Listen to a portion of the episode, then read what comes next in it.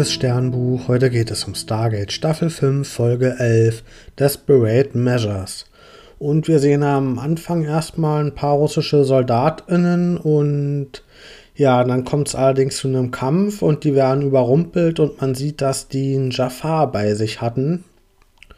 Und ja, danach gibt es eine komplett andere Szene, die komplett woanders spielt und Carter ist in ihrer Freizeit und sie kommt vom Sport zurück und dann wird sie überfallen von maskierten Leuten und die wollen sie in ihren Van verschleppen.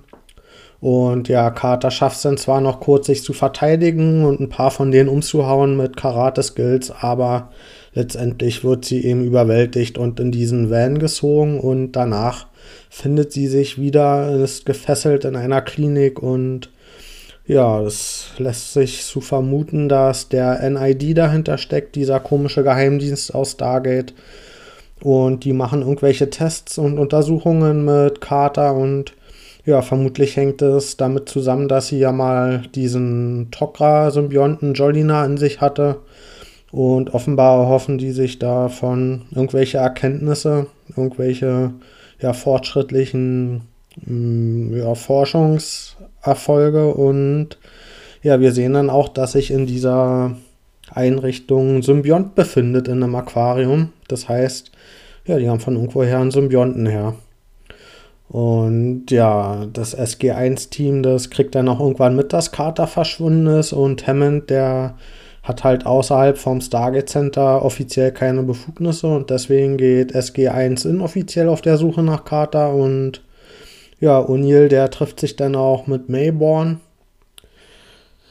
Ja, und der hat natürlich Einblicke in verschiedenste dubiose hm, Organisationen und von dem erfährt O'Neill dann auch, dass vielleicht hm, Simmons dahinter stecken könnte, also der NID und ja, den trifft er dann auch. John Delancey tritt wieder auf als Simmons und so richtig rückt er aber auch nicht mit Informationen raus und die geben sich eher gegenseitig die Schuld.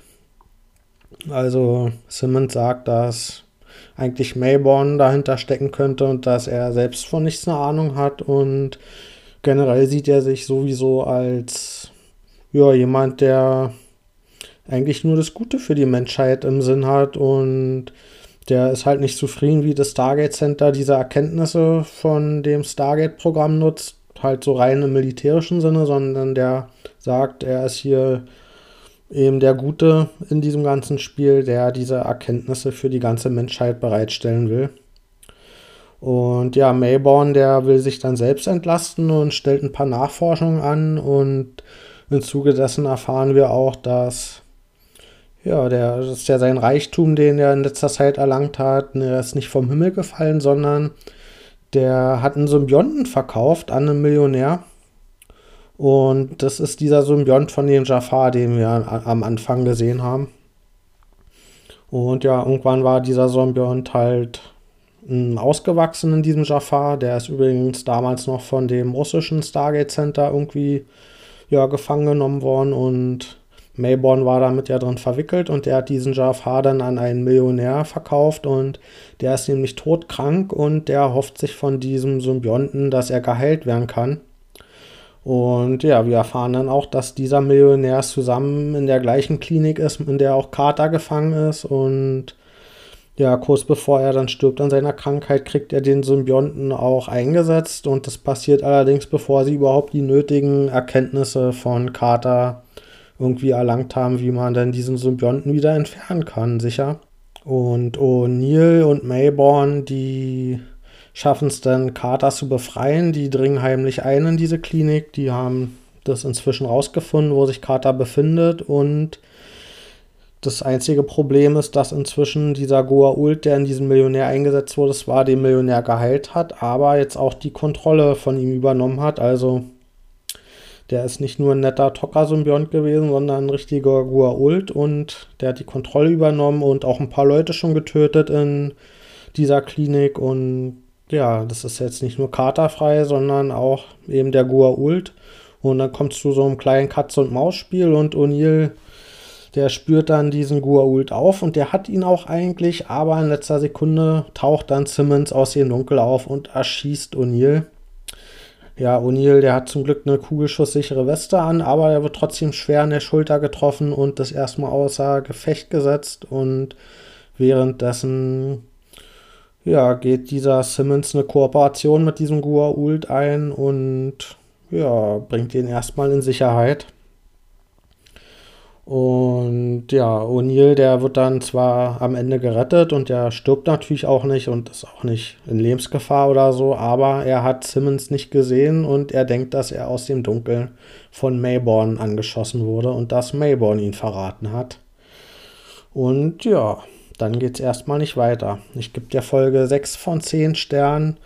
Wir haben ja wieder dieses NID-Thema und Mayborn spielt wieder eine Rolle und ja, das haben wir ja schon öfter gesehen, dass es da so verschiedene andere Organisationen gibt, sowohl militärisch als auch politisch, die ja andere Interessen haben für das Stargate-Projekt als unser Stargate Center und ja, langsam finde ich, dass das ein bisschen lahm wird. Und klar, das wird immer wieder ein bisschen extremer, was die abziehen und wie die das Stargate Center unterwandern. Aber im Grunde ist das immer das Gleiche und führt am Ende nie zu was Konkretem. Und der einzige Grund, wieso die Folge jetzt hier überhaupt noch 6 von 10 Sternen kriegt, ist, weil die SchauspielerInnen ja das echt gut gespielt haben. Aber letztendlich haben wir mit Mayborn und Simmons auch nur ja, so Arschlochfiguren, die sich in ihrer Arschlochigkeit dann versuchen gegenseitig zu übertrumpfen und so richtig viel Abwechslung ist dann da auch nicht drin.